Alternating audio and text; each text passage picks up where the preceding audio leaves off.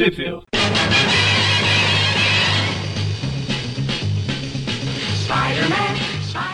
Bem-vindos a mais um Trip View Classic. Eu sou o Maurício. Vai, pô, eu sou, eu sou convidado. Eu Eu sou, eu sou o Gustavo. É, eu sou o Magari. Olha aí, o Magari voltando pra gravação É. e, É, e já faz empacando logo na, na, na apresentação, né? Eu não, E quem seu, como é que faz? o povo. Esqueceu como faz. Não, empacou foi o povo. Eu não tenho nada a ver com isso. Eu sou inocente. Na Como eu falei antes da gravação, nem sei o que eu tô fazendo aqui, eu só tenho seis anos. Enfim, o Magaren Ah, eu apareceu aqui Ah, só pra dar, só pra dar uma- um comentário aí de uma das edições que a gente vai comentar, né? Que a gente vai falar aí. É o do. E a- eu acabei de descobrir exatamente nesse momento a história que a gente vai comentar. É do Abutre Jovem. Exato, olha o spoiler aí. É spoiler, spoiler aí. Tô nem aí. É, não é, não é como se a capa entregasse também, ou qualquer, qualquer ouvinte decente. O verdadeiro fã de Homem-Aranha já saberia só de ver os números das edições aqui, né? Que Que isso? a gente vai comentar, a gente vai comentar as edições Amazing Spider-Man 386 até a 388, incluindo a 387 aí no meio, e a Ghost Rider 48, todas aí publicadas entre fevereiro e abril de 1994, que é um ótimo ano. E só um detalhe que a Amazing 388 ela tem uma história separada ali do Venom, que a gente não vai comentar aqui. Ela vai ser encaixada futuramente naqueles programas especiais de vilões é, exclusivo do Venom, no caso. Na verdade, foi. É, tava no meu contrato, eu só gravava se tirasse a história do Venom. Que isso? Primeiro o Abutre Jovem, agora dando spoiler também de futuros pro- Trip Views Classics. Meu Deus do céu. Vocês estão dando. E como a gente gosta mais do Magaren do que do Venom, né? A gente decidiu atender às exigências. Se fosse E- o Venom antes da ilha, ele até topava. Mas Tá, é, porque sei aquele. Venom sim. é. E, Gustavo, é, onde foi que essas edições saíram no Brasil? Pois bem, a- as- essas edições aqui, elas saíram na Teia do Aranha, número 85 de... Caralho, cadê o mês aqui? Em novembro de, no- de 96. Já a Motoqueiro Fantasma, essa não saiu em lugar nenhum. Ah, vale comentar que a 388, ela, ela chegou a sair aqui na coleção definitiva do Homem-Aranha, mas é a- no caso seria a história do Venom. Então, é, é só uma observação, pra quem ficar com for no quadrinhos ficar confuso. Só um observatório. Ô, Gustavo, você que leu, por qual que a gente começa? Qual é a ordem? É, Não precisaria ter ordem, né? Mas vamos começar pela Maze, né? Eu li também. Faz tempo, mas li. A gente primeiro vai pra Maze, depois a gente fala da... A gente passa por cima lá da porcaria. Eu li. Eu li essa história aqui. Quando, Gustavo? Novembro de 96? Exato. Então, eu li nessa, nesse mês aí. Putz, Foi um ótimo ano pro meu irmão. Mas enfim, a edição começa aqui, né, na Ilha Riker. O, o pessoal da Ilha, Ilha Riker, da prisão da- do universo Marvel, eles realmente eles são um pessoal que eles não aprendem com os erros. Porque a edição começa com a Butre podendo mexer aqui em equipamentos tecnológicos. No caso, com com dados. Os caras, eles não aprenderam nada lá desde Isso. a Maze Spider-Man É. 7. Era isso que eu ia falar, desde das primeiras da Maze. O Abutre, que sabe mexer em tecnologia, o que a gente vai fazer? Vamos colocar ele aqui na. no setor de tecnologia. Eu preciso da prisão. Ele, basicamente, ele já usa o conhecimento dele em eletromagnetismo pra criar aqui uma arma eletromagnética aqui pra... Ele gruda, eu acho que deve ter sido colete ou, ou sei lá o que, porque ele gruda a barriga do policial na, na parede da cela, na porta da cela.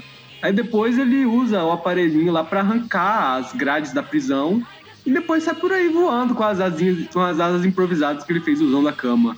Bom, então a gente já começa com uma Aí vem o- brilada aí aqui, vem o né? título. Porque Aí vem o título da história: Twins Re ou Faz. Uhum.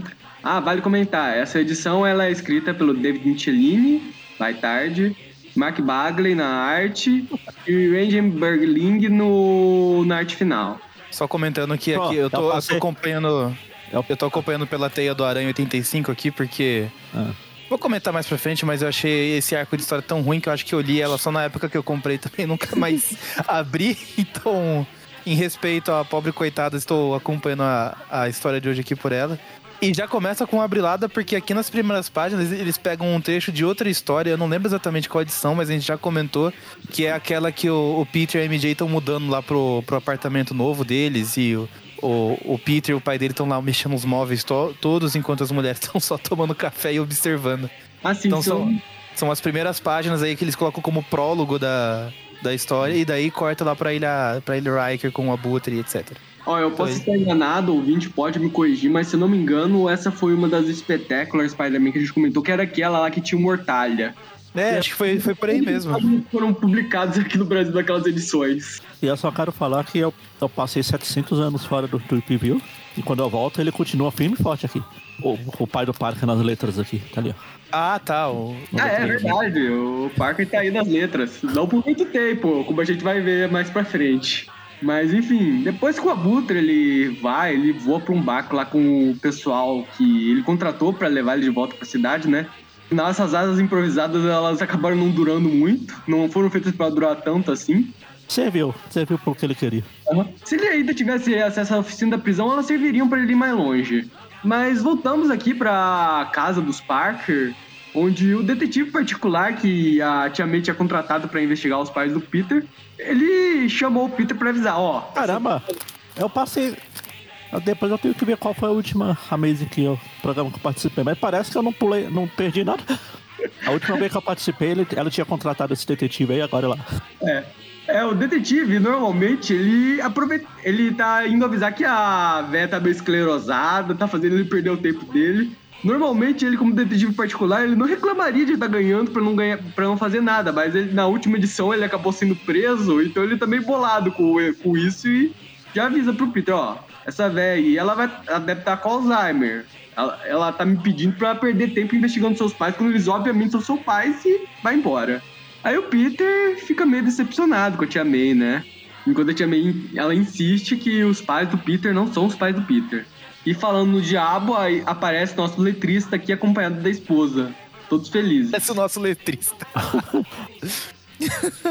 Ele, oi, mãe, pai. É, eles se cumprimentam, tudo.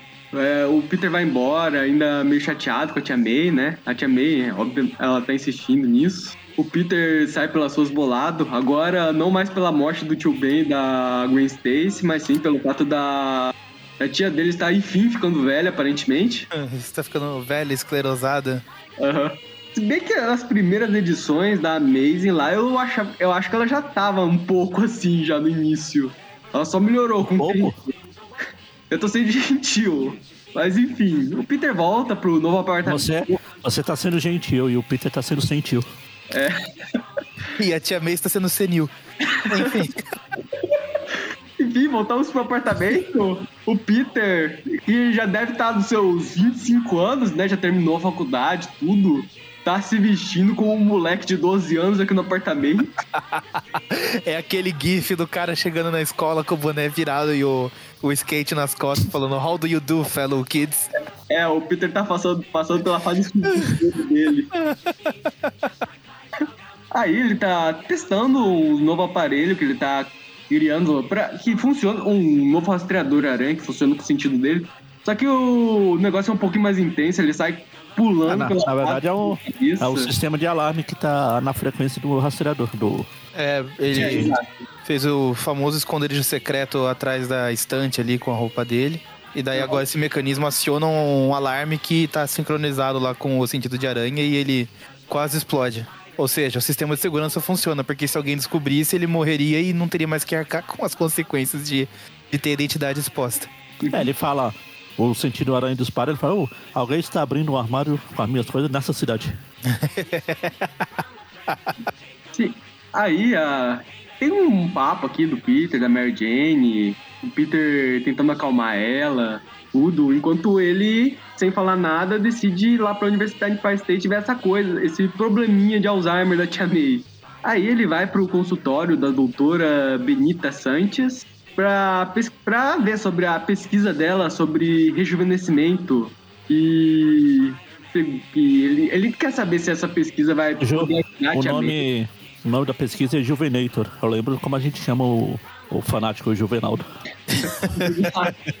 Nossa, Juvenator é muito nome lá da, das organizações Tabajara, né? Não, é mais as organizações capivaras, seu Creyson. Mas enfim, aqui temos uma breve apresentação, né, sobre o que é esse Rejuvenator. A doutora fala que fala pro Peter trazer a tia dela para ver se a situação vai dar certo. Vamos ver mais pra frente que isso tá sendo muito Novo Horizonte, mas mais pra frente. Aí, enfim, né? Traga, traga aqui sua tia, né? Com certeza, com 700 anos que ela já viveu, ela merece viver um pouco mais. Exato. É isso, foi babado Galactus, né? Ela merece ir pro enterro dele ainda.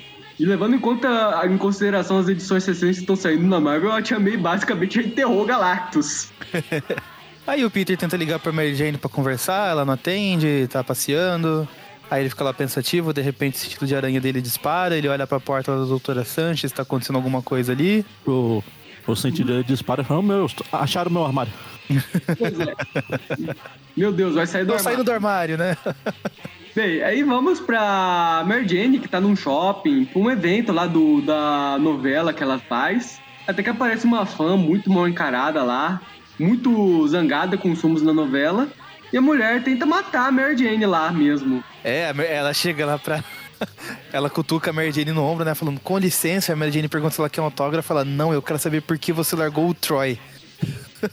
e daí ela tenta matar a Mary Jane. E daí. o- o- eu não sei se o Gustavo já comprava o grupo na época, mas o- é bom que o Magari esteja aqui pra, pra lembrar. Eu lembrei daqueles textos do, do grupo lá.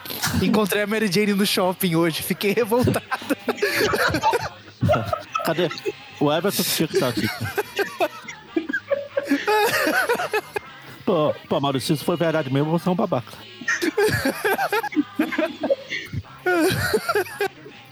E eu só queria comentar que a gente meio que chegou a comentar esse caso, mas pra, mas pra trás, lá nos Trip Views, que lembram aquelas edições, se não me engano, foi da- também da.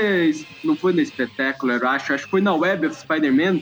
Que a Mary Jane, ela tava toda traumatizada, toda nervosa lá, que ela tinha largado o cigarro e também tinha sofrido lá uma tentativa de assassinato. Pois bem, foi essa tentativa de assassinato que deixou ela traumatizada. Já que ela acaba ah, percebendo como é um dia, ela acaba tendo um gostinho do que é um dia normal na vida do Homem-Aranha. Alguém tentando matar ela. E essa é. Primeira, eu lembro que o, teve um. Ali no começo da fase do Straczynski também, acho que era com o McFarlane ainda. Straczynski não, nossa. Tô pensando Maurício em coisa quer- boa. Maurício Tô pensando em coisa boa lá pra frente. Eu passo três anos fora, ele quer me tirar de novo. O, o come- o começo ali da, da fase do, do Micheline, eu não lembro se era com o McFarlane desenhando, se já era o, o, o Larsen. Mas que teve também, tipo, uma velha lá que encontrou É, a Mary teve a velha que na- na bateu rua. nela logo no É, começo. bateu e daí foi atropelada depois, né? Pelada, E depois era, a gente descobriu que era o policial lá, que era fã dela. Sim. Pois é. Ah, é. Isso daí foi naquele arco do Sexteto Sinistro, se eu não me engano. E- Eu acho que foi. Não, não sei qual dos, mas acho que foi. Era ou a, ou a vingança ou o retorno. É, aí. aí só, só mostra a velha, ela parecia uma bola pulando, voando. Eu só queria comentar que o Maurício ele tava lembrando do Straczynski pensando coisa boa, ele devia estar pensando lá no Pecados Pretéritos. Ou no outro. Muita coisa boa. Mas enfim, voltamos para a Universidade Empire State e descobrimos que a doutora está sendo atacada pela Butre que veio roubar a tecnologia lá do Rejuvenator dela. Aí o Homem-Aranha aparece, começa a porradaria, os- o Homem-Aranha pulando, o Abutre voando, o Abutre quebrando os muros, jogando. O abutre, o abutre pulando, a aranha voando. Ah, não, pera. É o de sempre. É O Homem-Aranha, pra variar, apanhando de alguém do nível do Abutre. Mas enfim, o Homem-Aranha decidiu. Depois ele ter sido brevemente nocauteado pelo Abutre, que atirou ele num prédio e destruiu o prédio, jogando o Homem-Aranha. Ele volta pro laboratório. O Abutre ele já pôs as mãos nas manoplas que a doutora tinha criado e tá pronto pra atacar a doutora. Até que o Homem-Aranha aparece na frente, já dá um salto cima punch, mesmo sendo Bagley. Aí o Abutre aproveita que o Homem-Aranha tá distraído, perguntando se a doutora tá tudo bem, tá tudo bem. Ataca o Homem-Aranha antes do sentido da aranha poder dizer alguma coisa, aparentemente. E a edição termina com o Abutre aí fazendo alguma coisa com o Homem-Aranha que a gente vai descobrir na edição seguinte. Tan. Oh, mal posso esperar. Pois é, né? Esse arco tão maravilhoso que inspirou é, episódios lá da série animada. Sim. Não, não. Não. Quem criou é, esse arco foi o John Semper. é, exatamente. Eu vou dizer que o John Saper... Ele sussurrou na orelha do Michelin né, enquanto ele dormia à noite. Falando sério, o John Saper ele pode ter criado esse arco, mas no no desenho animado ele pelo menos deixou ele um pouquinho melhor. É, acho que foi onde popularizou também o- É. essa ideia do, do Abutre rejuvenescer. É. Aí a edição, a edição que a capa ela já dá o spoiler do que acontece da edição, né? Vemos aqui o Abutre jovem com cabelos sedosos aqui, segurando um O velhote. Abutre com um mullet. O cabelo Pois é. dele não apenas volta, como fica num corte muito bem de acordo com a, com a época, né? É. pois é. O Abutre, ele tá deixando de ser boomer, né? Na, dessa época. Ele já, Ele já, já deve saber mexer no Discord melhor que o Magaren. Só dizendo. ele aprendeu a mexer no Discord, assim que roubou a juventude do Peter. Aprendeu a mexer no iPhone e tudo. Aí, enfim, a edição começa... Aí ele, ele absorve a gíria dos jovens também, né? Ele vê o Homem-Aranha caindo e fala assim: não tancou e foi de base. Enquanto temos o Homem-Aranha Steve Buscemi aí se passando por jovem, temos o Abutre aí sendo jovem de verdade. Mas, enfim, a edição aqui, a equipe criativa é a mesma. Começa aqui com o Abutre berrando, diminuindo o nariz enquanto cresce o cabelo. O Até grito, da, o grito da criatura. Ou Não, o gemido da criatura. Sim, ele contando gemidos aqui. O gemidão Aí sim. do zap. É o velho mesmo caindo no gemidão do zap. E aí vemos aqui o Abutre todo bombado, jovem, enquanto ele solta aqui o Homem-Aranha que tá com a roupa toda esticada. É o Adrian Times, porque é jovem. Ah, Hidrantino, entendi. Esticada E não, né? A roupa do Aranha tá toda folgada, tipo, não tem mais músculo preenchendo ali. É.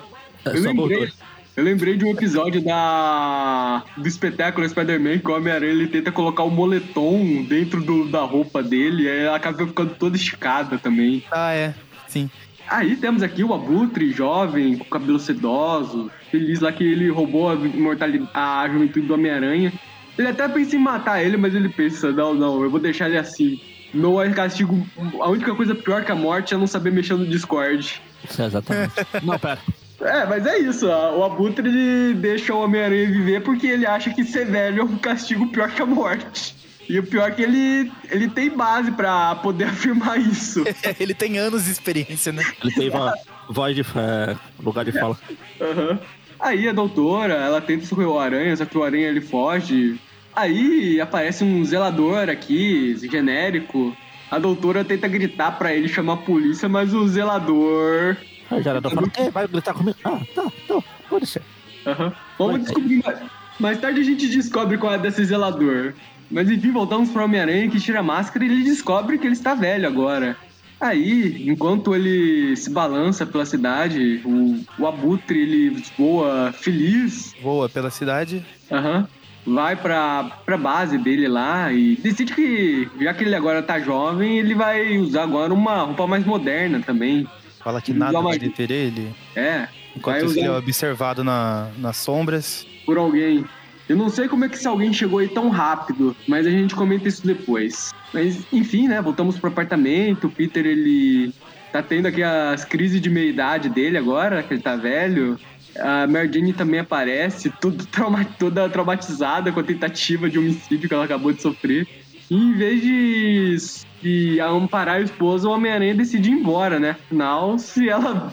Ela já acabou de ser uma vítima de assassinato. Se ela descobrir agora que ela tá casada com um idoso, ela, ela vai ter que trocar a fralda agora. Se fosse um idoso rico, até vá, né? Mas é um idoso pobre ainda por cima. Aí, voltamos aqui pro Abutre, estreando seu novo visual, onde ele tá usando. Ele tem. Ele tá usando cintos, é aquela, aqueles negócios nas pernas, cheio de armas que ele nunca vai usar. Uma manopla de ferro verde. É aquele visual do desenho O cabelo anos- dele cresceu de acordo com o visual dos anos 90 e agora a nova roupa também, né? Que é armadura, é pochete, é. É que eu gosto que nem o Gustavo falou, essas coisas na perna aí que é inútil, nunca vai aparecer usando. Tem um trabuco ali do lado no, Anos no, 90. no corpo dele. É anos 90, 100%. A única coisa legal é que ele tá usando umas asas de ferro. Mas tirando isso, nada. Enfim, voltamos aqui pro Homem-Aranha indo pro Queens visitar a Tia May. E ele gostou tanto de ter cabelo que o capacete dele é vazado na parte de cima, que Ah, é pra aparecer o cabelo. Eu não sei o que. Eu nunca. Eu não sou careca, embora eu tenha genética, mas. Sei lá, eu acho que com esse careca eu sentiria a mesma coisa.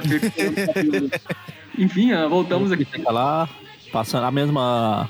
A mesma cena que tem no desenho lá, ele saindo, o motorista falando, a próxima vez não esquece a carteirinha de, de idoso. Aham. É, Já, já sendo zoado aqui pelos jovens. Era o jovem, tem o Wilson Fisk ali fazendo blackface. Eu ia ser. Eu ainda mais pro nicho comentar: Meu Deus do céu, o Mestre das Sombras recuperou o corpo dele. Fazendo referência àquele vilão dos X-Men que, quando ele era humano ainda, ele era parecido com isso aí. Com isso, olha lá. Meu Deus, já era, fui cancelado agora. coelho, coelho, coelho. Edita isso, lugar, edita, edita. Com isso, com essa coisa, com essa bosta. Ai, ai. Enfim, ele tá lá. E daí o Peter empurrado ali pelos jovens, aí ele É, vale revoltado, falando antes- "Ah, antes dessa essa juventude não respeita ninguém. É, antes, dessa, antes dessa cena do Peter aqui, a gente viu o Abutre passando mal ali. Ai, agora ele tá aqui É, no isso. visitar a Tia May. Ô, Tia May, nunca percebi que você tá tão novinha. Caramba, você é na flor da idade. Você tá conservada. Aí ele começa também. Ah, Daí ele também. começa a ter uma dor de barriga lá. É. Aí ele corre tudo, aí ele chega, vandaliza um poste. Aí ele percebe que é. Ele todo- remove o, o poste que tava incomodando ele lá, que ficou É. ofendido. Aí todo esse drama do Homem-Aranha velho, que poderia ser bem legal se estendesse num arco todo. Não, Como- não. A gente já viu o que acontece quando estendem alguma coisa. Não, eu tô falando por duas edições, não por três anos. Ah. Mas enfim, o Homem-Aranha já volta a ficar jovem, então esquece essa coisa do Peter ficar velho. Isso daí foi só pra atrair o leitor com a capa. Exatamente. Aí voltamos aqui pro Abutre, que também tá reclamando que ficou velho de novo. Não teve nem chance de mostrar os cab- o cabelo dele agora pro público. Aí a gente vê que o cara que tava lá nas sombras era o, o faxineiro lá. Exato. Como é que aquele faxineiro conseguiu chegar tão rápido lá com o Abutre que tava voando não sei quantos quilômetros? Era ele o tempo todo. Aí o faxineiro decide propor uma aliança com o Abutre. Aí teremos essa aliança octogenária. Aí vol- voltamos aqui pro, pra Universidade de Paris State. O pessoal aí tra- transportando o equipamento que tá sendo roubado, né? Aquele Muito cuidado com o equipamento.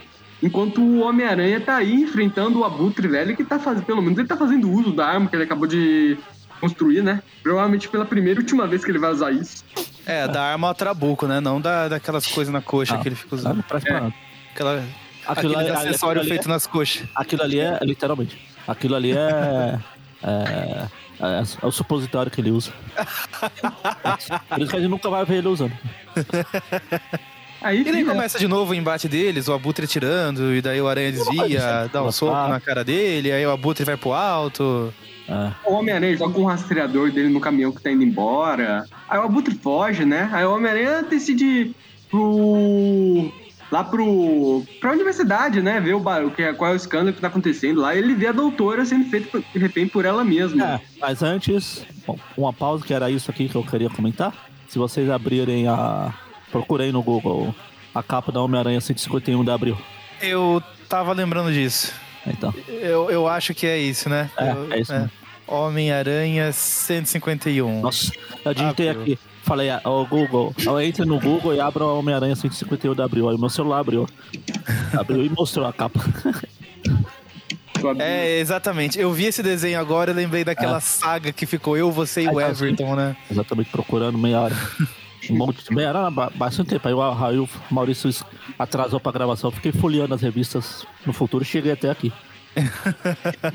Eu achei. É assim. A Abrilagem. A da Mulher-Aranha, a imagem da Mulher-Aranha dessa capa também é uma revista que a É, gente é. tinha, chegou a comentar entre a gente na época lá. Acho que a gente chegou a falar no programa, mas. Não, comentamos no programa, sim. Eu então, que a qualquer gente- coisa.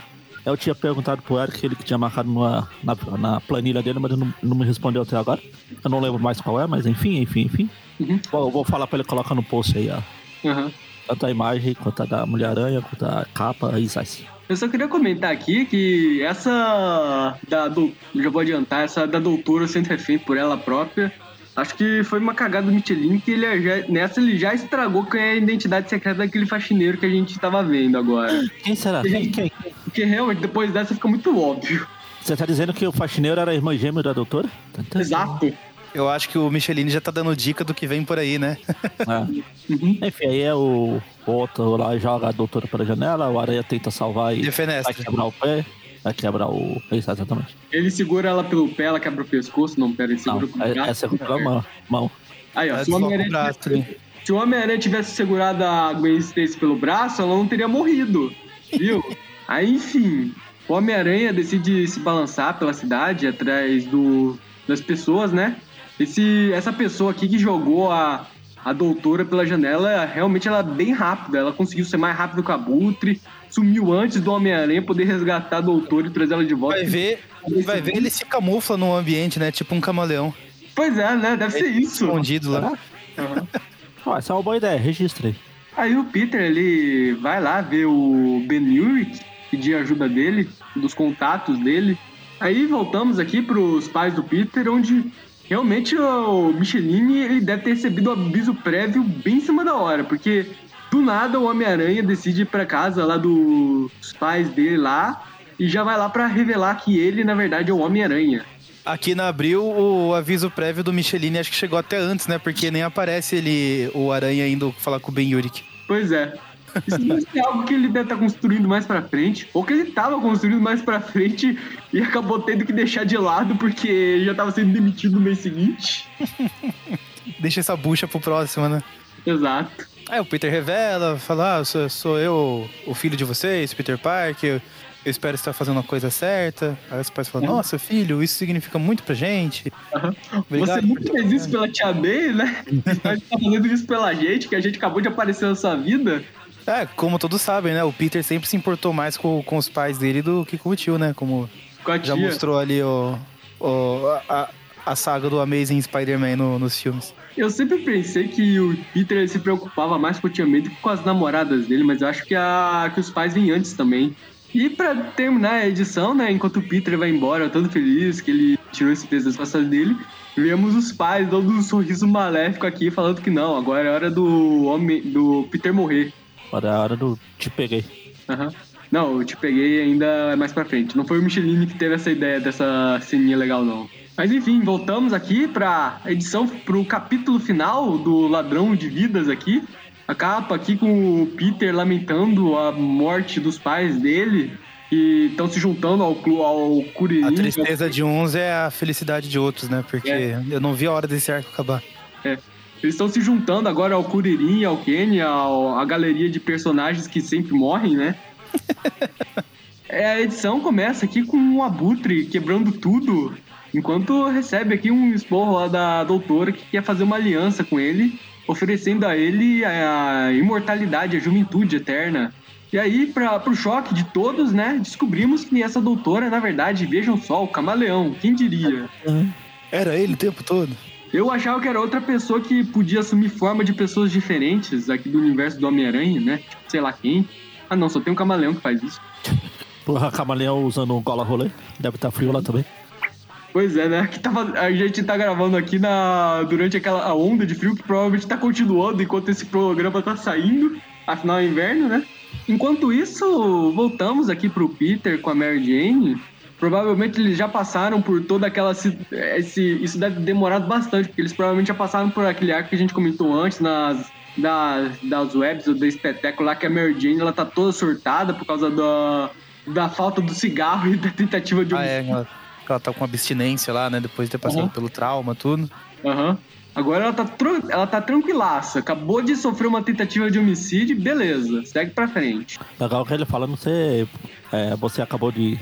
É, é, ameaçar. É isso que o Gustavo falou de ameaçar a tiro, chute, é, de tiro. Aí tem aqui. Viu o que acontece? Você perde um número? Edição. Pois Caramba, é. e, o, e o Peter nessa outro quadril, ele tá fazendo o biquinho de. Uh, uh, se fudeu. Uh. Ele dá um beijinho, né? Eu só queria comentar. olho maior que... que o outro. Eita, pô, tá derretendo já o clone, é o ele aqui. Com certeza. Eu queria comentar aqui que essa, sobre esse aviso que é realmente importante não perder uma edição, porque a gente quase perdeu essa edição. Ainda bem que o Maurício já avisou no início do programa que ia até a 287 no meio, a 387 no meio, né? Senão a gente ia perder. Mas enfim. Ah, sim. Ah, sim. Enfim, aí tá, eles estão conversando, blá blá. A cota pro camaleão. É, revelando que ele esteve espionando a doutora esse tempo todo, com planos de usar a tecnologia dela lá pra se transformar no rei do crime de alguma forma. Aí, já que o Abutre apareceu, né, no Horizontemente lá também, eles decidem, ei, que tal a gente fazer uma parceria? E como isso é um Marvel Team Up, o Abutre já quer cair na porrada com o Camaleão antes de começar a parceria. Ah, com certeza. Aham. A regra 7 e 8 dos vilões. Aham. Só que o camaleão revela lá que a, a tecnologia ela só rouba temporariamente a, a tecnologia ela rouba temporariamente a vida das pessoas. Já que é uma tecnologia artificial, ela deve funcionar com uma vida artificial. Ah. Essa é a Onde a lógica. gente vai achar vidas artificiais? Caramba, Pois né? é. Tipo, você- todo dia você tropeça numa vida artificial aí na, na rua. Pois é. Aí voltamos pro Homem-Aranha visitando a Tia May pra variar. Ah, a Tia May já aceitando que ela tá ficando esclerosada. A Tia May tá, desde a edição passada, ela tá tricotando. Tricotando, que é o tamanho que já tá o bagulho ali. Pois é. Vamos lá, nessas, nessas edições, naquele arco que a gente comentou que tem a Mary Jane toda surtada, a Tia May só tava tricotando lá. Por isso ela não apareceu. Aí voltamos pros pais do Peter, tudo. Aí pela primeira vez, Ah, é, pena, pena que não apareceu essa cena, né? Mas eu queria muito ver uma cena da tia May pensando: talvez eu esteja ficando louca. Eu vou ver o Psy, Psy. Eu vou ver o doutor. Aí os pais do Peter aparecem, aí de repente o sentido aranha, né? Do nada começa a tocar, a, a, a tintar no, na cabeça do Peter, porque não sabe o que é. Mas ele aparece lá falando: ah, a gente tem uma surpresa pra você, vai ser muito legal. Vem com a gente. Aí eu, não, vamos, de boas. Meus instintos, me- meu sentido aranha tá avisando, mas meus instintos dizem que vem coisa boa.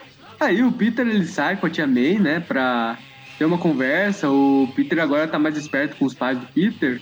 Aí do nada, né, vemos que o, o, o, o pai do Peter, ele já quer cumprir logo a missão, tudo. Aí a mãe do Peter, que na edição passada já tava falando, não, agora é hora do Peter morrer, ah, já tá dando pra trás essa missão deles. E o pai ele até fala, ele até fala, ah, eu sei que a gente foi pra, planejado, simulado pra, pra simular emoções, mas não precisa levar isso tão a sério. Pois é. Aí voltamos pro Homem-Aranha. Provavelmente ele tá seguindo aquele rastreador aranha que ele deixou no caminhão. Aí ele chega lá na base e já vê lá o Abutre e o Camaleão. Aí o Camaleão ele chama os grandes trunfos dele e choque é o é o Richard e a Mary Parker. E o Abutre ele tá com uma cara de quem tá muito impressionado mesmo com essa, esse- essa grande revelação aqui. E daí eu- ele fala, né? Ah, eu usei eles na mesma tecnologia aqui do meu traje, que altera a aparência da minha carne. São, são ótimos exemplos de vida artificial. Tan, tan, tan. Oh meu Deus, que coincidência. Aí o Homem-Aranha tá aqui no, nos dutos pensando, meu Deus, meu pai e minha mãe, eles não são nem humanos. Aí o vemos o. Aí o camaleão revela a grande motivação dele, né? Pra esse ataque repentino à aranha, né? Ele, ele ainda tá bolado com a morte do Craven. A gente só vai descobrir mais pra frente qual é a, a verdadeira relação do camaleão com o Craven. Mais especificamente no arco seguinte. Mas essa é a grande motivação dele. Aí o camaleão decide perguntar o que que eles têm a dizer. A mãe do Peter tá querendo, não, não, não, não tem nada não, a gente não devia ir lá. E o pai do Peter, não, não, não, agora é a hora, vamos, vamos, vamos, vamos. Aí, Vai nós. Fala que ela tá bugada, né? É. Literalmente. aham. Pois é, aí na hora que ele vai revelar a identidade do Homem-Aranha, o mesmo já aparece saindo pelo duto. Oh, meu, nós descobrimos que o Peter Parker é. Aí o, Aí o Aranha entra falando, é um merdinha, é isso que ele é. É, é um bosta, aquele merda. Mas isso eu já sabia! Aí, enfim, o Camaleão ele revela lá que ele sabia que tinha um rastreador ali. Aí, e nessa cena é tipo assim, ele, o pai do Peter, ela tá. falando, Ah, nós descobrimos que o Peter Parker é. Aí ele, não, não. Aí o pai do Peter, Homem-Aranha? O Homem-Aranha é o Homem-Aranha. É. Aí, E daí eu, eu, o Por pai quê? do Peter já, Porque, já- porque ele não iria falar Peter? né? aí o Camaleão revela que ele sabia que tinha um rastreador aranha, quebra o rastreador, chama os capangas dele. O pai do Peter, ele tá desesperado pra falar que. Não, ele tá enrolando. Ele não tá falando, não, o nome dele é Peter Parker, não. Ele tá falando um monte de coisa antes de ter a chance de ser calado pela mãe do Não, Peter. então, ele fala, é, ah, não, não porque falar. É tipo o que o Venom fez lá no, no espetacular. Ele chega, ó, Peter Parker é Homem-Aranha. Não, eu tenho que. Ninguém vai me parar, não sei o que, vocês não vão deixar. Eu, eu tenho que falar isso. Que Nada nesse mundo vai me impedir de completar a missão que eu tenho que fazer aqui. É que ele tá eu falando tenho que no- dizer para todos. Se o, se o Francis citou bossa lá no início, eu vou citar outro bossa aqui. Ele tá, tá falando no estilo Benz. Eu vou fazer. Vou citar ainda mais bosta. Isso me lembrou um episódio dos Simpsons lá que. Do ano 24 horas, que o Bart descobre lá que o Martin é o traidor, ele fica enrolando pra falar qual é o nome do Martin, até o Martin poder apagar ele antes de falar o nome. Não, ele Então então vocês estão falando de bosta, eu vou falar de duas coisas boas, que o Magaren comparou lá com a cena do Venom no espetacular Homem-Aranha. Eu- Eu lembrei lá também do, do Mistério, revelando no final lá do Longe de Casa. O Mistério foi um vilão inteligente. Onde isso é bom? Longe de casa. Qual? O que é isso? O filme do Homem-Aranha com o Mistério lá. E Homem-Aranha? Poxa, enfim. Eu lembro do Menino de Ferro daquele filme. Pô, mas o Mistério é o ponto bom do filme, gente. Ah, não sei, não lembro. Vocês falaram de onde isso é Eu tô bom. falando de Homem-Aranha.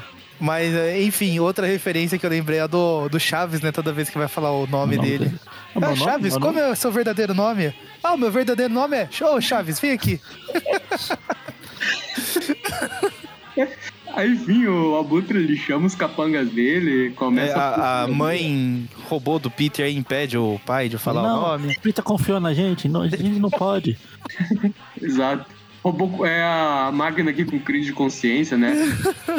Pior que desenvolver emoções é desenvolver crise de consciência. Aí, enfim, né? Começa a porradaria. Engraçado, Já- tem, a por- tem essa porradaria pra todo lado. Tem os ninjas e marrom aqui.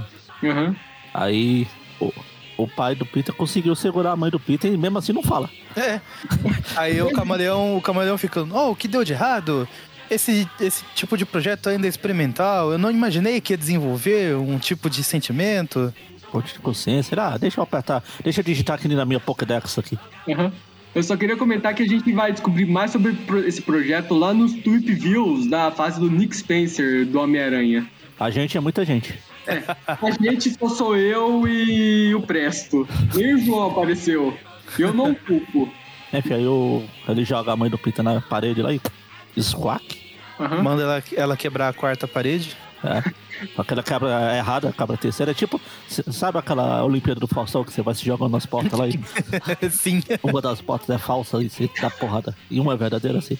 O Magaren é, tá provando que é mesmo o boomer do programa, né? Hoje você, você tinha que comparar com o Fall Guys, aquele joguinho lá que ficou famoso na pandemia. Também. É legalzinho também. É, não, mas é, é as Olimpíadas do Faustão, sim. né? Em jogo. É, Olimpíada do Fall Guys. Não peguei pesado com o Magari, o Abutre acabou de roubar a juventude dele. É, exatamente. Não que eu tivesse muita juventude pra ele roubar. Aham. Enfim, daí a gente vê que o O pai do pai do Peter, Peter que tá virou um um bicho robô ciborgue. ge- genérico. Nossa, como eu odeio isso. O Abutre apertou o botão lá que transformou ele num robô cibo- nesse ciborgue aí que. Cara, ele não é nem um ciborgue direito, né? Ele não tem armadura, não tem junto. É um bicho cinza com umas fitas de papel saindo do ombro, do nada, da cabeça e do. É o anos 90. Nossa, isso é muito. Anos 90. Tipo, é E um. daí o, o Peter fica lá, meu Deus, esse rosto, como eu vou lutar com meu próprio, contra meu próprio pai? É só socar a outra metade, cara. Tipo, que rosto? Sobrou o que do rosto do Richard Parker aí pra dizer que é o pai dele? Não, tem Não, o problema é metade do rosto. Meu, soca a outra metade, tampa a metade com a cara do pai com teia, sei lá. Pois é. Aí, enfim, começa a porradaria aqui do A mãe homem. do Peter dá porrada no Abutre, ela dá porrada no. Uhum. É porrada pra lá. Tem um monte de salbucemas punch pra todo lado. Ó, em três quadrinhos tem três diferentes. Ó. Aham. Tem a mãe do Peter, tem o Abutre e tem o Camaleão. A gente, tá, a gente tá falando aqui de coisas dos anos 90, não podia parar, não podia deixar de falar do Salvo Sema Punch, né? Exatamente. Aí chega aqui o pai do Peter dando porrada. É, o pai do Oh. Peter agora ele tá E meio agora que- tem outro. Esse tem um clássico Salbucema Punch no próximo quadrinho. É, o pai do No Peter. meio, no meio da luta ali, o Peter chega lá pra mãe dele, né? Tudo bem, ma- eh, quer dizer, madame. Você, Uhum. bosta, coisa, isso. Aham. Aí o pai do Peter, ele tá meio que virando o T-1000, né? Porque parece É. que ele é feito de metal líquido, que ele tá imitando o Homem-Areia aqui. E aí sim tem o clássico Salbucema Punch do Peter mandando o pai dele pra longe. Aham. Aí na porradaria o, o, o Camaleão é pá, O Peter fala: Ah, você quer ferir mulher? Você não sabe que numa flor não se bate nem com uma pétala de mulher? Aí o pai do Peter fala: Não, eu sou um defensor da verdadeira igualdade de gêneros. eu, eu meteria uma voadora numa mulher se ela merecesse. Essa é uma referência que só os otakus vão entender. Mas É, eu não, não, não sou otaku. é. Essa vergonha eu não dei pros meus pais. Eu- a única coisa que eu lembro foi do, do episódio do Yu Yu Hakusho. Que ele pega a mulher lá e o Yuzuki pega e passa a mão nas partes íntimas lá. Descobre que na verdade não era uma mulher, era um cara. Travesti. Aí o Guabara fala, Oi, você pôs a mão lá, e o que aconteceria se lá fosse uma mulher? Aí, aí eu ia pra galera. O Magari tá boomer mesmo, porque não é nem Hunter vs Hunter, é o Yu Yu Hakusho. Essas O filhas. Nakamano também cresci com esse, com esse anime. É? Eu era bem novinho, mas eu já assisti alguns episódios. Mas enfim. Aí o Camaleão vê que ele perdeu a, a luta, Fugiu. vai embora. perdeu o controle lá que foi quebrado, tá Aí tudo o Peter perdido. fica lutando lá com o Temil lá, o, Aham. o Temal. Tem mal. é. Esse bicho, ele, ele tá imitando também a burrice. Ele não só tá imitando as táticas do Homem-Aranha, ele tá imitando a burrice também, porque ele, ele não tá. Ele fica acertando ele com martelos, tudo. Ele nem pra fazer uma lâmina de metal pra cortar o Homem-Aranha, né? Se fosse carnificina. Lâminas Pois de é. metal que cortam até diamante, né? Pena que o aranha está sem nenhum diamante. Aí, por sorte, quando o Homem-Aranha tá perdendo a briga, a mãe do Peter já pega um cabo de energia e já dá um curto-circuito no pai do Peter e já termina de matar o robô. Só que Já antes do liquidei, já liquidei o robô. Que antes deles poderem comemorar, né? O Abutre ele faz o inimaginável, né? Ele rouba Oh. a juventude de um androide. É, foi o que o Camaleão tinha falado. Aham. Tem que roubar de uma vida Tipo, artificial. robôs envelhecem. Tipo, a, tec- a tecnologia do universo 66 avançou bastante.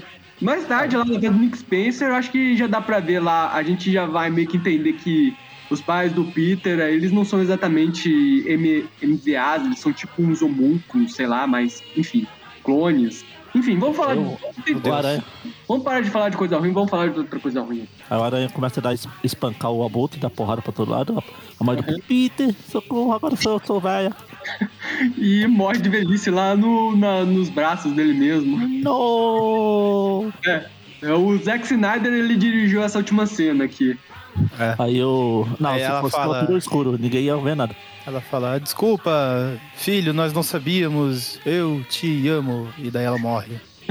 Aí o abutre, qual rouba a vida, também ficou meio artificial, tá ali com os olhos marrom. É, os, com os olhos escuros, né? Enfim, vamos ter que, infelizmente, leitor, leitores, a gente vai ter que aturar o Abutre Jovem por mais um tempo. Não sei quanto aos outros fãs de Homem-Aranha, mas se tem uma coisa que eu não suporto é ver um Abutre Jovem, mesmo que seja o original. Aí, enfim, voltamos pro Peter visitando a Tia May, botando a Tia May pra dormir, né? Ele percebendo que ela estava certa, mas ele obviamente não vai falar isso pra ela. O orgulho provavelmente Ele- não vai deixar de dizer isso. Ele fala que agora vai atrás do, responsável por isso e ele vai pagar. Infelizmente, o responsável já está morto. Ainda não. Ele não sabe ainda.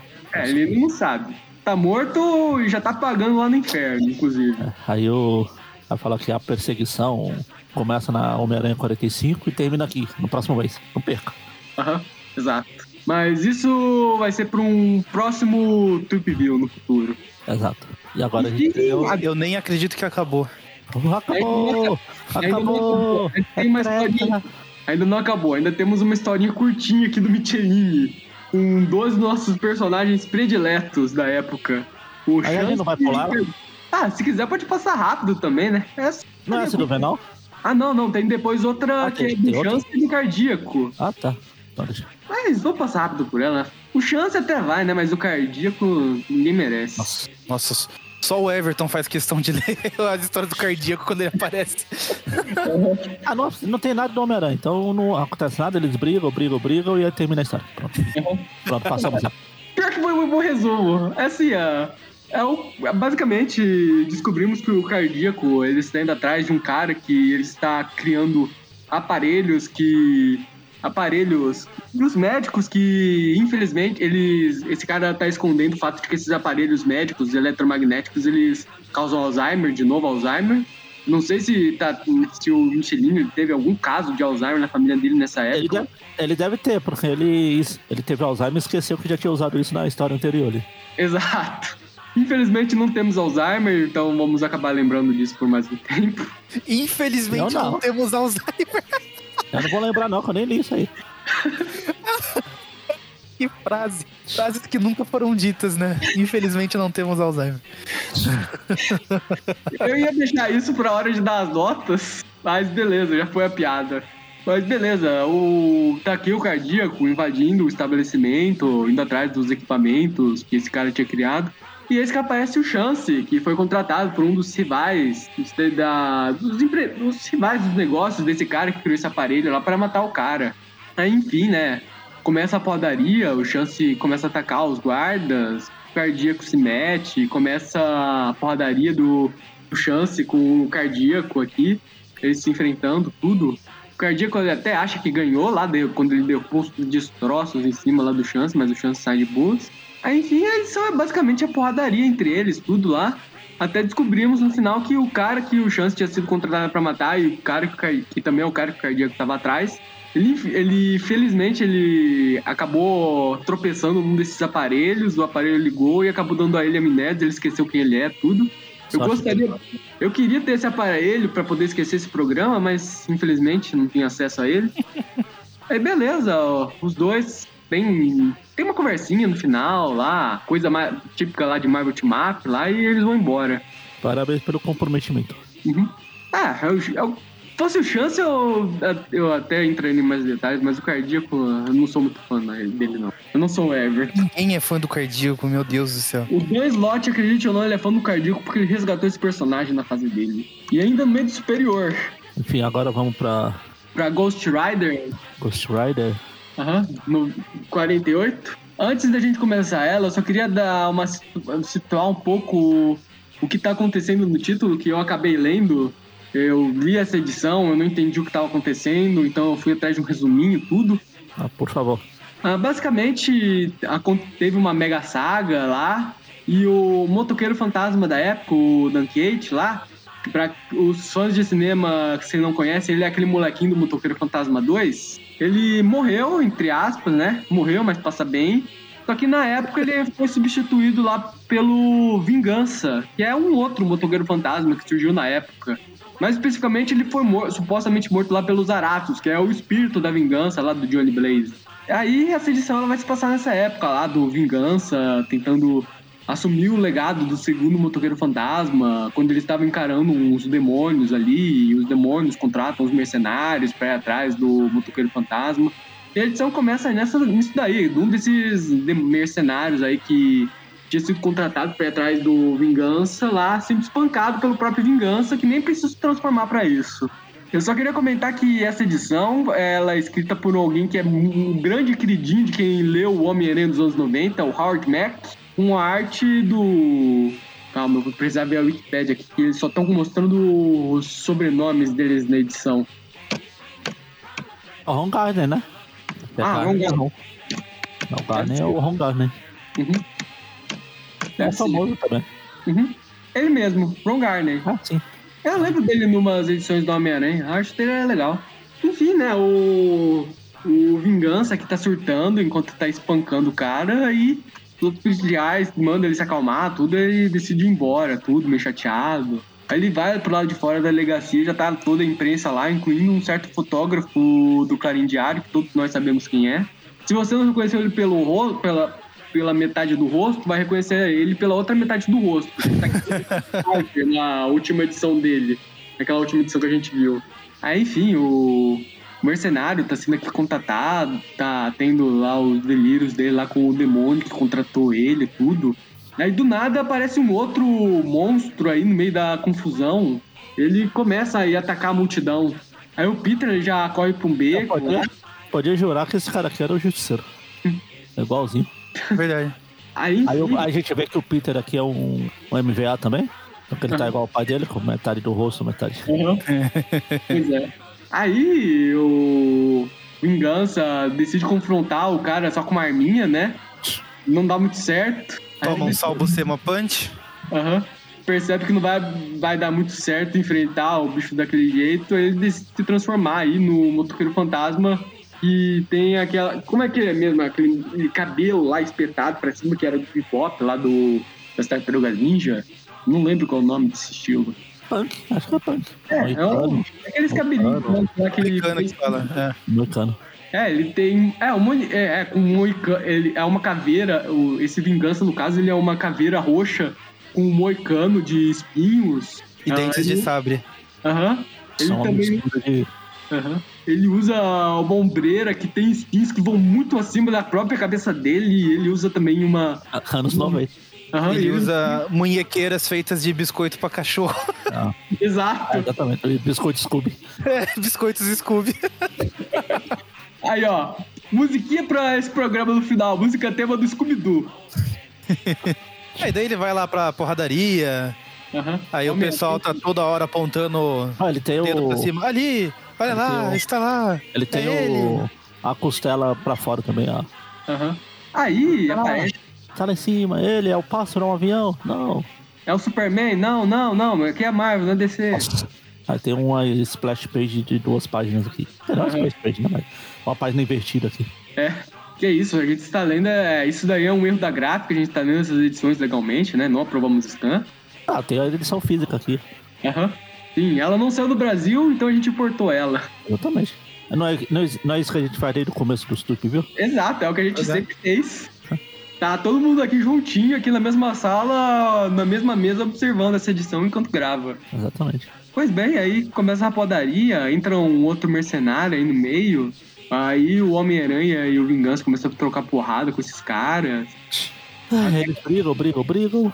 Porra, Luta, luta, luta. Aí tem um salvo sistema punch invertido ali do carinha saindo voando. Aham. É, o, Sol por ser uma punch visto por trás, né? Pelo, pela visão de quem tá dando soco, não quem tá recebendo o soco. Aí aparecem uns policiais aqui da SWAT, eu imagino, né? Aí os dois decidem ir embora.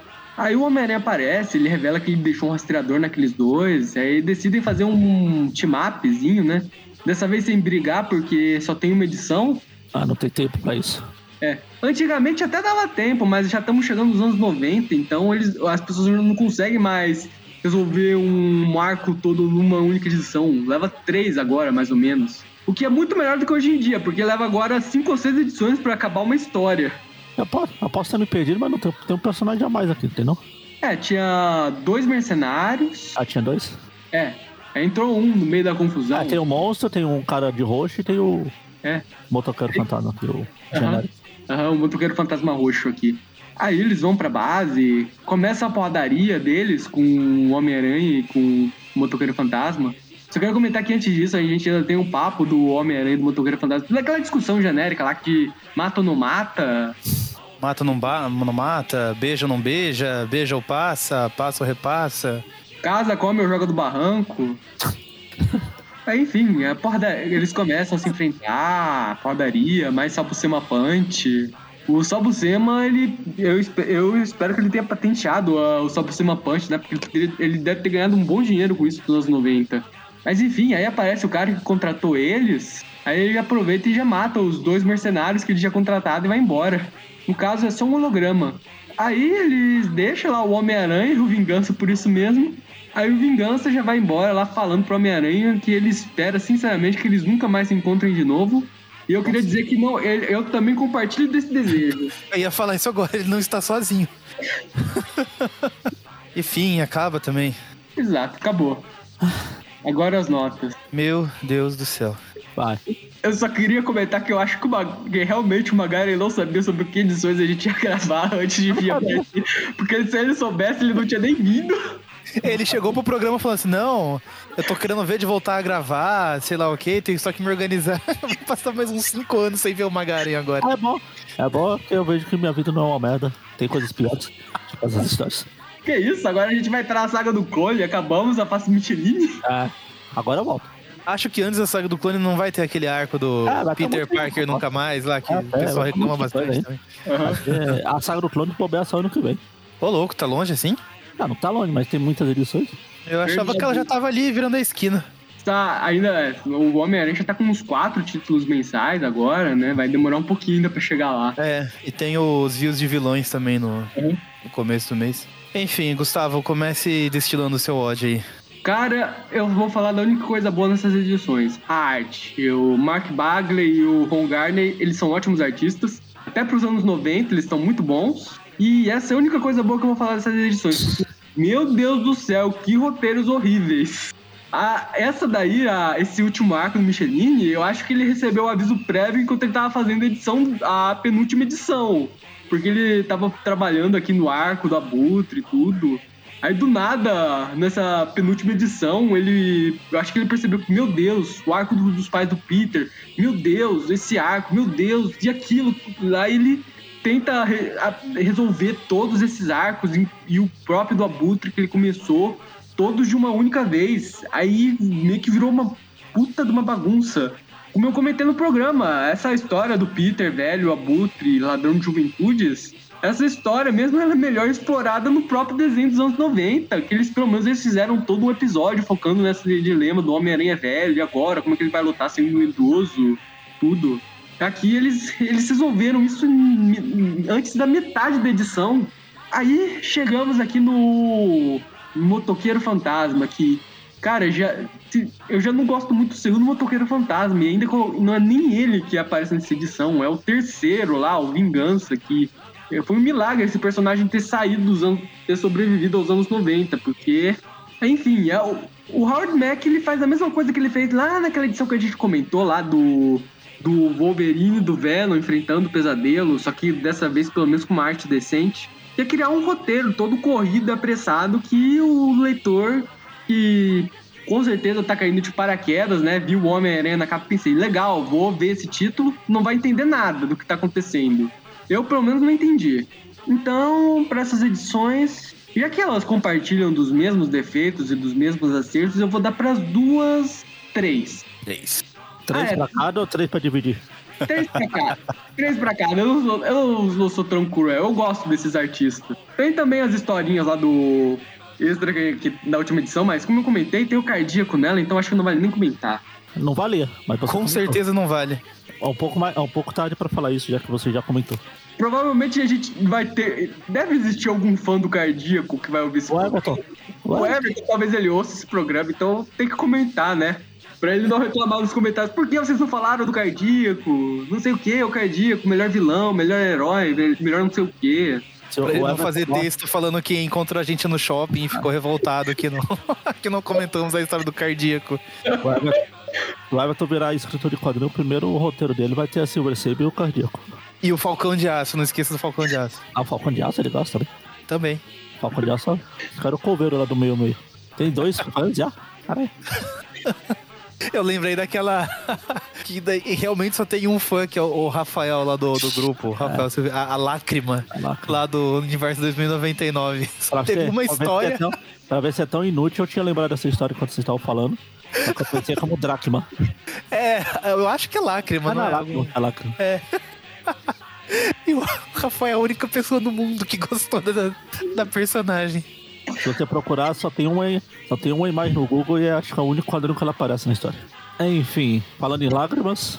Vai lá, Magari, dê notas pro seu retorno aqui pro TPV Classic. A volta dos que não foram. Enfim, essa história dos pais do Peter é uma bosta. É... Seria, não, eu não acho tão ruim assim como o pessoal pinta, o Maurício pinta. É a mesma coisa que se estendeu demais, mas esse final aqui é tão idiota quanto, sei lá, falar que, sei lá, que alguém que morreu era uma, uma atriz, não a personagem. Por falar nisso, ó, é, isso que eu tô falando vai ser na Amazing 400, a gente tá na 387. E a lá já vai estar tá no meio da saga do clone já, né? Estamos chegando na morte cronológica da Tia May, porque ela morre de verdade como, e continua morta como a gente viu depois nas edições da Garota Aranha. Exatamente. E eu já me perdi, isso não muda. Mas a história é bosta, mas o Mark Bagley eu gosto, eu gosto dele. É a única coisa que faz valer a pena ler o Ultimate lá. Mas mesmo assim ele não salva, tem essa história do Abutre jovem, do Abutre boomer, do Abutre novinho, do Abutre millennial. É, é uma coisa que eu só que eu queria comentar que eu li isso num texto anos atrás, eu concordo que você sabe se um, se um escritor é bom ou não com a forma que ele trabalha o Abutre. Se ele inventar uma boa história envolvendo o Abutre ser velho, ele é um bom roteirista. Mas se ele tentar meter um Abutre jovem no meio, pode ter certeza que o cara não é muito bom no que faz. Ah, mas o Michelin era bom. Acho que o problema foi mais que ele já tava. Não. Foda-se, qualquer coisa. É, ele começou bem, mas nesse finalzinho. Ah, sim. Acaba as ideias, né, pô? É uma coisa, é um ciclo que se repete nas histórias do Homem-Aranha até hoje. O roteirista começa bem, vai piorando com o tempo, termina com todo mundo querendo que ele vá embora. Aí chega Não, isso acontece, isso acontece com o próprio Homem-Aranha, as histórias. É. Aham. Aí chega o novo roteirista, todo mundo começa a cobrir de elogios, o cara começa a ser ruim também, e todo mundo sente falta do roteirista anterior que tava querendo que fosse embora logo. Esse ciclo parece que só foi quebrado agora com a chegada do Zeb Wells no título do Homem-Aranha, porque a fase dele já começou horrível. Não, chegou nem, não chegou nem na parte boa. Ah, eu tô procurando um negócio aqui, cadê, cadê você? Páginas Boston. Ah, tá aqui. Essa história aqui é de quando? Ela é de. no- Tudo de 94. O desenho lá de fevereiro de 96. Exato. Copiaram. O, o John Semper ele planejou que essa segunda temporada dois anos antes. É, exatamente. Tá, vocês viram ele mostraram agora que o Mancha vai ser um vilão lá do Spider-Verse lá, do novo. Sim, Ele, pôs, ele fez um teste, um post Ah. apostando a imagem só. claro que ele fez. Ele só fez. É Ele claro. só pôs o olhinho assim de. Vocês sabem, né? O insuportável. Você comentou lá? Não me deu trabalho. Ah, Enfim, enfim, o Ron Garner vale, sei lá. Eu acho que pra, pra essa eu acho que eu vou dar três, realmente. calma, pra essa qual? Essa é do Abutre aí, do Tá. Abutre novinho. Que eu ia fazer que eu, eu ia falar que eu ia fazer igual o Gustavo, só que eu lembrei que o Gustavo deu três pras duas. E eu acho que a, do motoqueiro ele deu três a mais do que ele mere- a história merece. Não, eu só dei três a mais porque a arte tava boa. Eu dei pra outra história lá do Howard Mack a nota zero que ela merecia. Não. Acho que nem o Ron Garner, que eu acho legal, salva essa bosta. É, enfim, é, né? pra ela é nota zero, mas pra essa daqui é três. Eu ia Beleza. falar que vocês estavam com saudade do meu zero, mas, vai, mas só é três. Eu ia comentar que eu, tô, que eu vim pro Trip View Classic trazendo toda a energia do Trip View, porque tá vindo com umas notas horríveis os programas. É. Ah. Bom, eu vou fazer um negócio aqui que vocês não fizeram. Eu gosto da ideia do, do abutre jovem sugando a juventude das pessoas. Eu acho até que eu comentei isso quando a gente gravou os episódios lá do, do desenho, que ele, a- que ele aparece fazendo isso lá também, adaptando essa, esse arco dele. Porque eu acho que condiz muito com o animal que ele representa, que é o abutre, né? Porque que, que o abutre é um carniceiro, ele precisa, tipo, da morte de outros animais pra sobreviver. Então eu acho até um conceito interessante, eu acho legal. E acho que se o, o Michelin tivesse conseguido focar só nisso, se conter só nessa, nesse arco do, do abutre aí, em busca da juventude, em busca da juventude encantada, é, seria uma história, tipo, mediana pra bom. É, mas é, aí eu concordo com o que o Gustavo disse. Acho que ele começou a tomar uma acelerada ali do, do pessoal da, da editoria da revista e tudo mais. Não, tem que acabar, tem que acabar. Você já, você já tá sendo quicado aqui, ó. Suas coisas já estão lá na, na porta de fora só esperando o táxi. Já cancelaram, já cancelaram a- até o acesso dele no login lá da. É. A, a última edição ele escreveu lá com segurança de braços cruzados, tô esperando ele acabar de escrever pra chutar ele do. do de- Seu departamento deu uma reduzida, você não é mais operacional. e daí ele teve que correr com esse negócio do- dos pais do Peter, que acabou tomando meio que a, a segunda metade aí do, do arco, talvez até um pouquinho mais, porque realmente aquele drama do Peter velho, tipo, durou poucas páginas, sabe? Um negócio que podia se, ter se estendido um pouquinho mais, não mais do que necessário, também acho que podia tudo ser resolvido em duas edições, não mais do que isso. Mas, meu, esse final do arco dos pais do Peter é muito ruim, é muito. Eu odeio, assim, tudo relacionado a isso, sabe? Eu odeio o visual do que o pai do Peter toma ali no, no final, cara. Tipo, é. É a, es- é a essência dos anos 90, mas tudo que eu odeio dos quadrinhos dos anos 90 tá, tá compilado ali. É muito ruim. Ah, histórias do pai do Peter, eu já falei isso aqui outras vezes e vou, volto a repetir. Isso não funcionou nem quando o Stan Lee tentou escrever. Não funcionou depois nos quadrinhos, não funcionou em filme. Não sei por que alguém teve a ideia de trazer isso pra, pra ser foco nos filmes também. É tudo ruim, sempre sai ruim, devia ser esquecido. Mas infelizmente não temos Alzheimer, né, Gustavo? Foi- Mas, é, fora isso, ponto positivo é realmente os desenhos lá do, do Mark Bagley. E essa parte do Abutre aí que eu achei legal. Eu acho uma pena só o, o Michelin ter se despedido com, com um encerramento de arco tão ruim, sendo que eu, eu acho que ele começou muito bem ali na, nas revistas. Então, eu concordaria com vocês na nota 3, mas por eu gostar do conceito do Abutre sugador de juventudes, eu vou dar um 4 pra essa história. Então eu vou abaixar um pouco minha nota pra dois, porque você me lembrou do visual do pai do Peter, que eu achei uma bosta. Você quer mudar mesmo? É no, dois. 2, tá. É, realmente, esse final é. A história já é ridículo, se ele ser MVA já é ridículo, mas ele virar um temil genérico. É, E do nada, né? A, a mãe dele desenvolveu sentimentos ali que não É, ficou explicado direito, né? Né, Foi Uma totalmente sem terminar- explicação. Agora a gente vai ter que matar esse aí. Vamos matar esse filho da Totalmente puta. sem mesmo. explicação, e daí, tipo, nossa, ela deu defeito e criou os sentimentos. Meu Deus, o salto que é isso. Conveniência já faz a média aí antes que eu, di- eu diminua ainda mais. Cara, eu queria comentar que quando eu tava indo dar nota, eu, na minha cabeça eu pensou, cara, eu vou dar um 4 ou 3 pra essa, essa história, eu vou ser bonzinho ou não. Eu pensei, ah, quer saber? Todo mundo é cruel. Eu vou ser cruel que nem eles, vou ser mais cruel que eles, eu vou dar 3. No final, a minha nota foi a mais alta. E, enfim, a do motoqueiro fantasma, é. eu- Como que eu posso dizer? Eu diria que eu concordaria com o Magari no zero, mas eu vou. Eu, eu vou discordar, porque realmente a história é ruim, acho que nada se salva. Mas eu acho que ela não se propõe a ser muita coisa, além de trazer o Homem-Aranha pra revista lá pra ver se dá venda, assim, coisa do tipo. É, não é como se ela tivesse um propósito maior do que isso. Então acho que por isso eu vou dar um meio pra ela. Porque é muito ruim. Porque assim, é, se ela fosse um negócio, assim, por exemplo, uma, uma coisa que tá na revista principal do Aranha, que tem aquela, aquele objetivo de dar uma continuidade, de trazer uma coisa nova pro personagem e tudo, e daí a história realmente não cumpre nem o objetivo dela, e aí sim acho que vale um zero, né?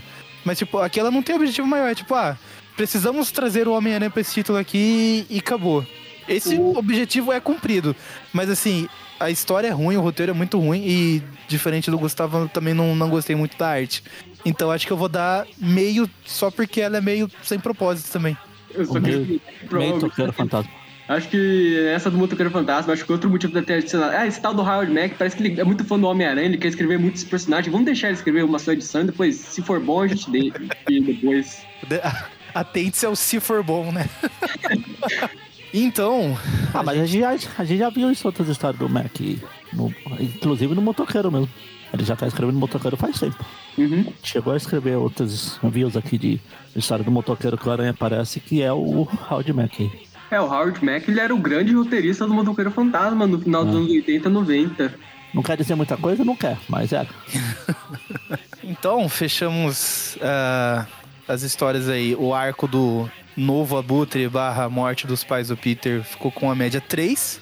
Motoqueiro Fantasma ficou com a média 1,2, que daí a gente arredondar pra baixo pra 1. Nota zero? Sim. Cara, vocês realmente vocês não podem ser professores. Não, é, eu sou eu sou racional. O 2 tá mais perto do zero ali do que o, o 5. Então, Exatamente. 1,0, 1. Ah, exatamente. 1,1, 1,0, 1,2, 1,3, 1,4, é, tudo pra 1. E daí fechamos o programa então com a média 2. Tá bom. Tá bom? Já arredonda pra baixo fica zero. Tá mais fácil do zero que do 10. Ai, tá bom, né? Tá, chega. Tá bom. Cara, tá bom não, a média foi dois. Tá muito ruim, mas acabou, pelo menos. Oh, acabou, tá bom. Os pais do Peter morreram, que nem eu falei. acabou, a, acabou. Pena que eu não tenho Alzheimer. A tristeza quero- de uns, a tristeza de uns é a alegria de outros. É. Eu quero comprar aquele aparelhinho que causa Alzheimer, que aparece na história do show. Essa é a frase do Então- programa, é pena que eu não tenho Alzheimer. Essa nova fra... Essa é o novo logotipo do Trip View Classic agora, nessa página que a gente Acho que se o Eric tivesse aqui, ele seria o único que não poderia falar essa frase, né? Ele ia, ele ia ficar, ué, o que tá acontecendo? Por que vocês estão rindo? Sacanagem. Tudo bem, pode usar, já já ele vai esquecer mesmo. Então, esse foi o programa de hoje. Caso você queira continuar acompanhando nosso trabalho, o site Aracnofan. Toda quarta-feira tem o TVU Classic, que comentamos as histórias clássicas do Homem-Aranha. E na sexta-feira eh, a gente comenta as histórias atuais, que estão saindo eh, pela Panini, né? No Brasil, eh, nos dias de hoje. Fora isso, na última semana do mês tem um podcast, em que comentamos assuntos gerais mais fechados, né? Focados em algum personagem, alguma, algum arco específico, algum roteirista, filme, jogo, etc. Tem mais de 100 episódios, procure aí. Além disso, redes sociais, Facebook, YouTube, Instagram e Twitter, todos eram aqui no fã, fácil de encontrar. Nós postamos coisas lá também. Tem o grupo no Facebook, que o pessoal fica debatendo lá, discutindo. E o grupo no WhatsApp, que é só pedir para participar lá no grupo do Facebook, para o pessoal mandar um convite para o grupo do WhatsApp. Quem quiser ajudar com algum valor financeiro, tem o padrinho. Você pode colaborar com algum valor e sugerir, sugerir também temas para podcasts, participar de, de gravações de podcasts, ah, participar do grupo do WhatsApp, né, que tem os padrinhos. E, além disso, participar de alguns sorteios que tem de vez. Fora isso, se não puder, né, co contribuir com algum valor financeiro, pelo menos apresente o programa para alguém que gosta de Homem-Aranha, gosta de alguma história aí em específico, provavelmente a gente já tenha comentado dela, né, em algum momento, se a gente viu viu o Classic Podcast. Enfim, é, depois dos recadinhos do Everton, a gente vai encerrando por aqui. Tomara que eu não esqueça, porque tem vários programas que eu tô tão na correria que o Maurício fala dos recadinhos do Everton e não acontece nada. Poxa, e ainda falo pra, dar, pra deixar, deixa, deixar a deixa, né? Pra dar a deixa pra você. não, muito não. Teve um que aconteceu isso, que eu esqueci. Ah, um passa, né? Dessa vez passa, da próxima não tem perdão. Exatamente. Espero que você não tenha Alzheimer. Ah, por quê? Por quê? Não sei. Tá falando o quê? Não sei. Ah, é isso. Acabou. Vamos esquecer pais do Peter aí. Tem nunca mais vão voltar. Nunca mais vão voltar. Não sei, acho que 30 anos depois, se você escuta o, o Tweep View lá, você já, já retornou pra esse arco aí. É 96. Não, 94, né? 4. É. 94, 97, 2004. 27, 2014. é minha idade. É. É, é, nasceu, é, é fácil fazer a conta no seu caso. É. Nem sempre, viu? Porque às vezes eu esqueço também. Tô chegando olha, nessa fase. Olha. Então, cuidado, você não pode falar isso por muito tempo. Enfim, é isso, pessoal. Até a próxima e falou. Falou. E o Gustavo não quis se apresentar e nunca vai querer se despedir também. Eu tô bem pensativo aqui. Até mais. Eu esqueci, desculpa.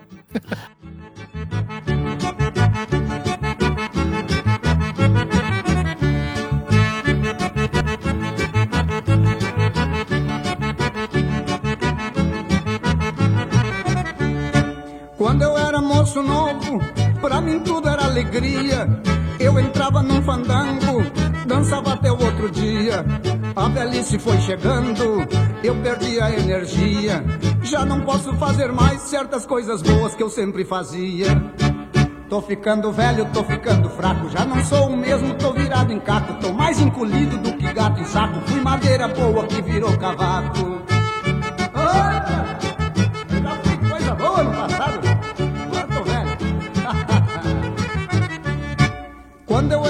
Moço novo, pra tudo era capaz. Fazia certas proezas que hoje pouca gente faz. A velhice foi chegando e eu fui ficando pra trás. Certas coisas que eu fazia nem com simpatia hoje não faço mais. Tô ficando velho, tô ficando fraco. Já não sou o mesmo, tô virado em caco. Tô mais encolhido do que gato e sapo. Fui madeira boa que virou cavaco.